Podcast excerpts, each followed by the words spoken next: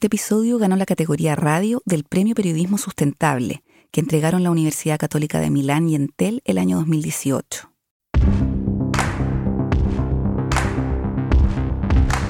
Historias de libertad, sus protagonistas y paisajes sonoros. Esto es Las Raras Podcast.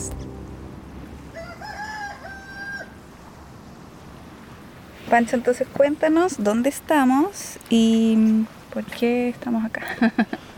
Estamos en Puerto Guadal, que es un pueblo que está en la costa del lago General Carrera, un pueblo pequeñito, agrícola y muy especial desde el punto de vista del huertero porque tiene un clima muy especial. Siempre hay sol, no hay mucha escarcha, tiene agua limpia, aire limpio, el agua viene de los hielos, del campo hielo. Estamos rodeados ahora de un parque nacional que va a ser naturaleza prístina en los próximos cientos de años, entonces como un paraíso. En este capítulo viajaremos 2.000 kilómetros al sur de Santiago para entender cómo un joven que llegó a trabajar a un parque de la organización Tompkins Conservation se convirtió en el agricultor más innovador de la Patagonia chilena. Su nombre es Francisco Bío y hoy, junto a la comunidad local, busca demostrar que la agricultura ecológica también puede ser productiva. Y el sueño es que toda la región sea autosuficiente en alimentos, o sea, que abunde la comida, si producir comida es fácil.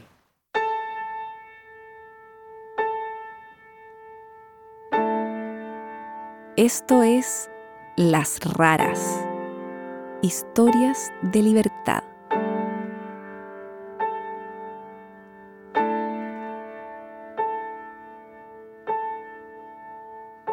Para entender esta historia hay que tener claro dónde sucede. En la Patagonia chilena, en la combativa región de Aysén, al sur del sur.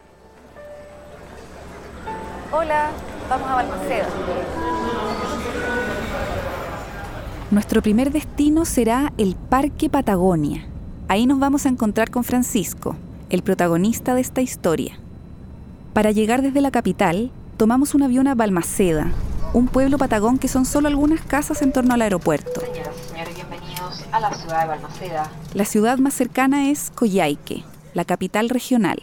Ahí pasamos una noche y a la mañana siguiente tomamos un bus que recorre lo que en Chile orgullosamente conocemos como la carretera austral, aunque esta es solo un angosto camino de tierra que une los aislados pueblitos de la región. El recorrido de 330 kilómetros a nosotros nos tomó más de 8 horas. El paisaje, eso sí, es alucinante. Imponentes murallones de piedra, bosques nativos coloreados por el otoño, la cordillera con sus cimas nevadas, los glaciares, todo ahí mismo al alcance de la mano. Y cuando la paciencia ya se agota por el largo viaje, aparece el majestuoso lago General Carrera, enorme, de un color turquesa imposible, con aguas gélidas que vienen de los campos de hielo, que también se divisan a lo lejos.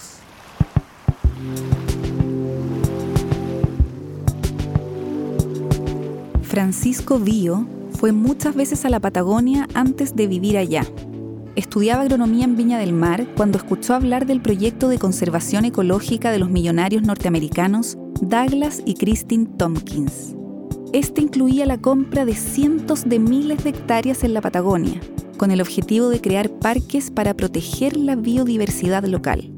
El proyecto generó bastante resistencia en la opinión pública chilena, que no confiaba en las intenciones de estos gringos. A Francisco, sin embargo, le hizo mucho sentido la primera vez que visitó uno de esos parques? Fue como un sentimiento sobrecogedor, como un sentimiento de que todo lo que había vivido en la vida o todo lo que yo pudiera hacer en otro lado no valía la pena porque ese era como el lugar donde había que estar. Con los bosques abundantes, las praderas verdes, las montañas nevadas, con glaciares, la naturaleza abundante. Desde entonces, Francisco supo que en algún momento iba a dejarlo todo para ir a la Patagonia en busca de lo que él llama el buen vivir. ¿Qué es el buen vivir para, mí, el buen vivir es, vivir en un entorno sano, con abundancia de vida en todo sentido, tener una comunidad sana alrededor de uno, amigos, familia cerca, tener tiempo para compartir con ellos, levantarme en la mañana tranquilo, dormir tranquilo, respirar aire puro, vivir rodeado de, naturaleza, saber que estamos con desafíos constantes, contribuyendo por el bien común también. Eso para mí es calidad de vida. Naturaleza, abundancia, desafíos, bien común. Pero todavía no estaba listo. Primero terminó la universidad y se capacitó en una granja orgánica en Ecuador, hasta que en 2014 por fin sintió que tenía algo que ofrecerle a la organización Tompkins Conservation. Les propuso desarrollar una huerta ecológica realmente productiva en el Parque Patagonia, un lugar conocido por sus tierras poco fértiles. Era una buena forma de empezar. Al superintendente del parque, Dagoberto Guzmán, la idea del huerto no lo entusiasmó para nada. La verdad, cuando llega Francisco acá, yo le propongo que lo que quiero hacer con la huerta es deshacerme de la huerta, porque la huerta no daba nada, era, invertíamos bastante en ella, era muy precaria. Entonces le planteé ese desafío. Si no teníamos una huerta mm, que pudiera funcionar año a año, yo me iba a hacer de la huerta. Se lo planteé así. Y me están diciendo el primer día que llego que la van a desarmar. Dije, no, weón, voy a demostrar que aquí se puede, que se necesita una huerta y que va a ser abundante para todo y va a ser bueno. Así que desde el primer día le puse así toda la energía. Pero no tenía ni una herramienta concreta yo para hacer este tipo de agricultura. ¿Por qué? Eh, porque acá era un suelo arcilloso, el clima súper hostil, eh, no tenía ni una herramienta, habían una pala, una carretilla vieja y otras como juguetes de home center así. Durante un par de años, Francisco no logró los resultados que se esperaban, pero no se dio por vencido y se puso a estudiar diversos métodos de producción agrícola utilizados en el hemisferio norte. El clima que hay acá, si tú lo ponías en un espejo, eh, está en el norte de Estados Unidos, en Europa, eh, donde vive mucha gente, millones de personas, hay millones de agricultores, de universidades, de institutos de investigación y todo, que ellos han podido desarrollar mucho más que acá, técnicas nuevas, herramientas nuevas, variedades de cultivos que sean mejor. En esa búsqueda se encontró con la agricultura biointensiva orientada al mercado. Agricultura orgánica a pequeña escala, muy productiva, eficiente y regenerativa. Francisco adaptó el método a las necesidades locales. Y la productividad de la huerta subió como 50% cada año y cada vez trabajamos menos, pero producimos más comida de mejor calidad.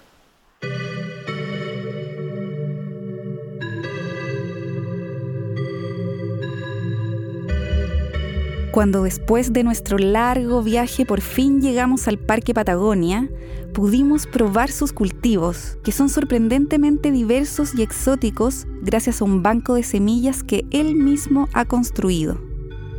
Tiene nabos amarillos, blancos y rosados, mache, cale, daikon, perejil crespo y liso, misuna, mibuna, rúcula, acelga, espinaca, apio, cinco variedades de lechuga, tomates cherry, berenjena, pimentones, brócoli, cale baby, lechuga baby, centeno, cibulet, cilantro, frutillas, papas, betarragas, zanahorias.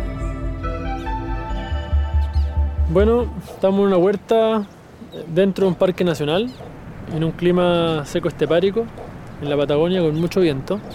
Estamos a 300, 400 metros de altura sobre el nivel del mar, entonces como un clima de montaña.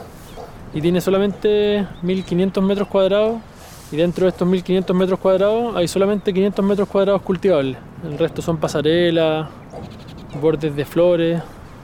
No quedan muchas flores porque estamos en el otoño, como dije, pero acá en cualquier otra época está lleno de flores desde los jacintos, los tulipanes, los narcisos, las peonías, los gladiolos y todas las otras flores anuales que ponemos, borrajas, caléndula y todo, para atraer insectos. Aquí abunda la vida, está lleno de, aves, como pueden ver los tordos ahí. Eh, ha sido un hoyo en la tierra y hay miles de lombrices y, y vida en general abunda. Por eso que hablábamos ayer de que es como una orquesta. No tengo cultivo favorito yo. Me gusta que todo esté como armónico y que esté sano y abundante, que el suelo y el sol hagan que todo abunde.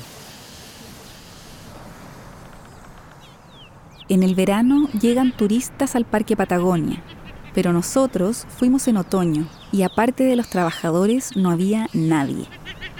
El lugar es pura naturaleza salvaje. Un valle enorme rodeado de imponentes montañas con nieves eternas. Los guanacos andan sueltos por todos lados. No es raro ver cóndores y águilas. Y se sabe que el puma acecha en la inmensidad. Una mañana íbamos en el jeep de Francisco y de repente vimos un grupo de aves de rapiña que volaban en círculo sobre un pastizal. Nos bajamos a mirar.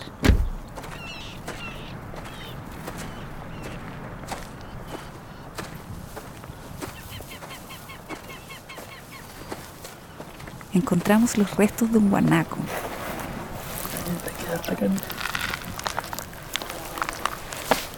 ¿Qué le habrá pasado? ¿Un puma? ¿Seguro? ¿Sí? Sí. Se lo zamparon. Sí. Él le queda un poco acá en las piernas, pero el puma ya no va a venir a comer acá en Nica. Ya no queda nada para él. La ley de la naturaleza. Increíble, ¿eh? La cagó. Por eso estaban tan alborotados. Mira, ahí hay carancho, están los tiuques, está el águila, allá arriba está el cóndor. Y aquí está el guanaco. ¿Y el puma? El puma puede estar ahí seguramente mirando. Francisco sabe que los últimos cuatro años al alero de Tompkins Conservation han sido una especie de laboratorio donde ha podido trabajar protegido y sin apremios. Pero estamos innovando y la innovación es carísima. Cualquier persona que esté innovando en algo tiene que in- invertir en la incertidumbre. Y en ese sentido la Fundación ha cumplido un rol clave de nosotros darnos el espacio para poder innovar. El método ya se está validando acá. Ya hay resultados concretos, tenemos rendimientos de kilos por metro cuadrado, con las horas invertidas en cada cultivo. Y con la certeza que le dan esos resultados, ahora piensa salir y generar un impacto en la agricultura local. Hoy, sus objetivos superan ampliamente los límites de una huerta. Pues la razón concreta por la que yo me vine en su momento para acá fue darme cuenta de que esta región aún no está industrializada. Entonces es una forma de poder como invertir mi vida en cambiar la forma de relacionar al hombre con la naturaleza en un lugar que todavía es como cambiable, ¿cachai? O manejable esa escala. Tú hay una reunión de temas de energía y está el Ceremi ahí, y hay 10 personas en la reunión y está ahí cara a cara con el Ceremi, ¿cachai? Un CEREMI es un secretario regional ministerial. Lo mismo con los alcaldes, con los concejales, entonces podéis influir mucho más fácil que en el norte. Para instalarse fuera del Parque Patagonia, Francisco eligió Puerto Guadal, un pueblo de 800 habitantes a orillas del lago General Carrera, que a diferencia del parque, tiene un clima y un suelo perfectos para la agricultura, y también una comunidad que se moviliza para proteger el patrimonio natural de la región. Esa será nuestra próxima parada.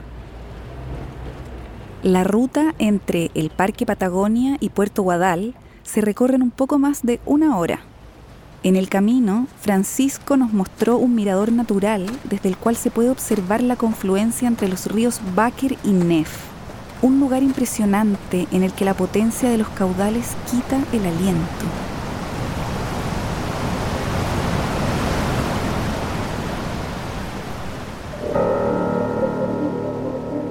A unos kilómetros de ahí, el proyecto Hidroaicén iba a construir dos centrales hidroeléctricas, que sumadas a tres en otro río de la región, inundarían casi 6.000 hectáreas de territorio virgen.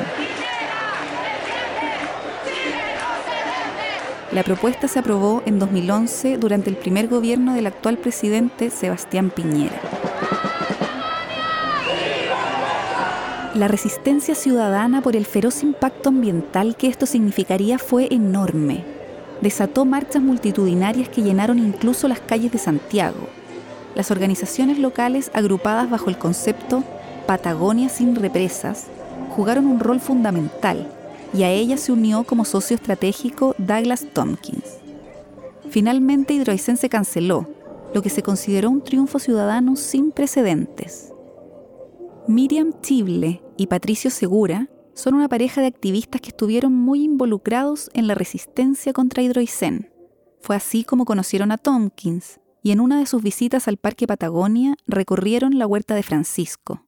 La conexión fue instantánea. Y ahí una de las principales promotoras y fan club de la huerta es la Miriam. po.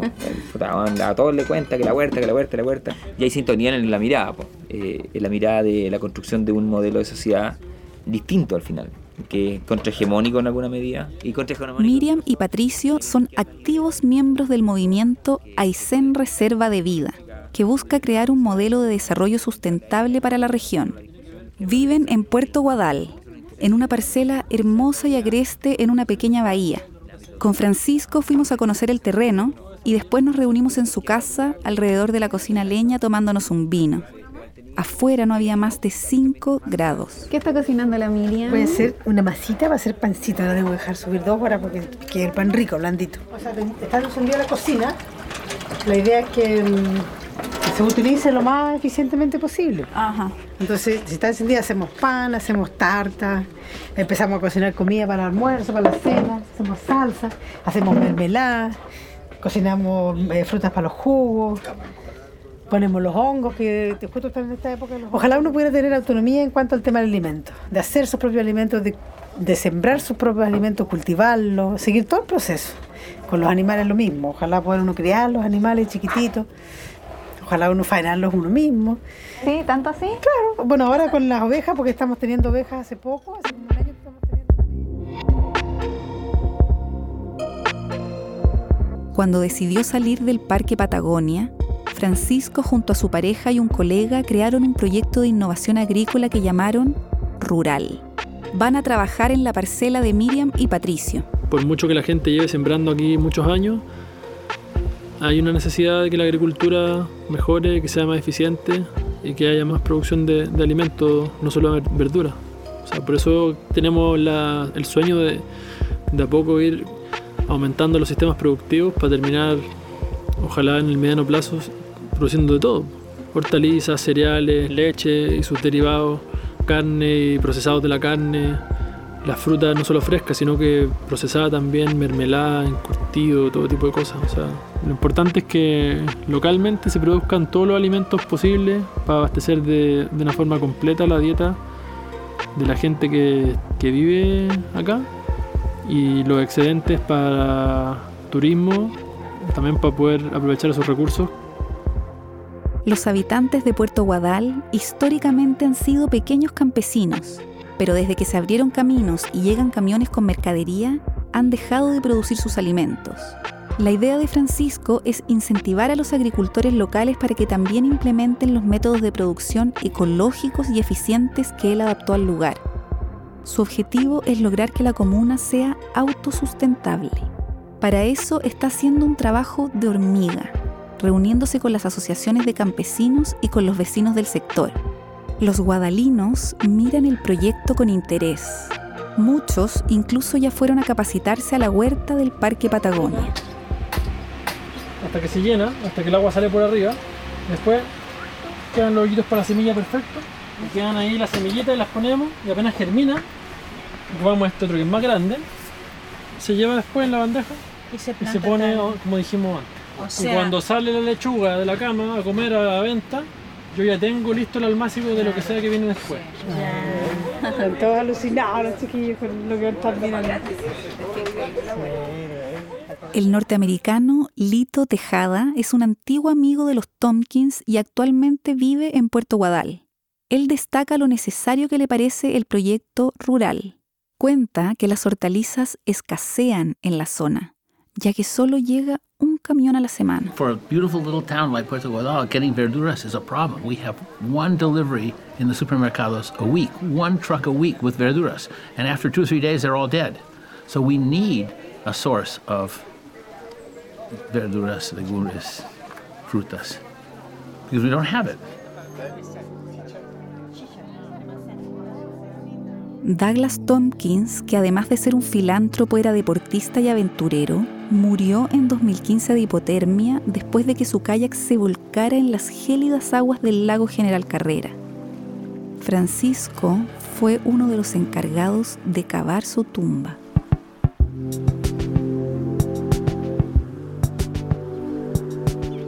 Bueno, ahora estamos en el cementerio donde está enterrado Douglas Tompkins. Está muy cerquita la huerta, así que es como mi patio trasero, se podría decir. Está al lado, está siempre presente. Y bueno, obviamente es un lugar especial porque su presencia domina el espacio. Eh, nosotros igual la huerta no somos ni un grano de arena comparado con lo que él hizo en cuanto a la magnitud del trabajo y todo pero igual es una innovación, somos los bichos raros de la agricultura, mucha gente, incluso mi familia, como que deben pensar que estoy acá puro hueando, o sea, como perdiendo el tiempo, como hipeando, ¿cachai? Pero aún así yo estoy seguro que esté el camino. Po. Entiendo que para ti hacer este tipo de agricultura es una forma de restaurar la relación del hombre con la naturaleza.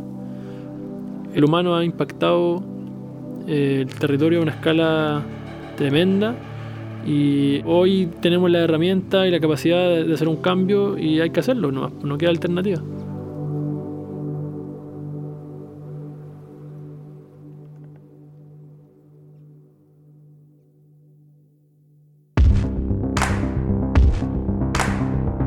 En enero de 2018, Tompkins Conservation donó el Parque Patagonia y otras cientos de miles de hectáreas protegidas al Estado chileno.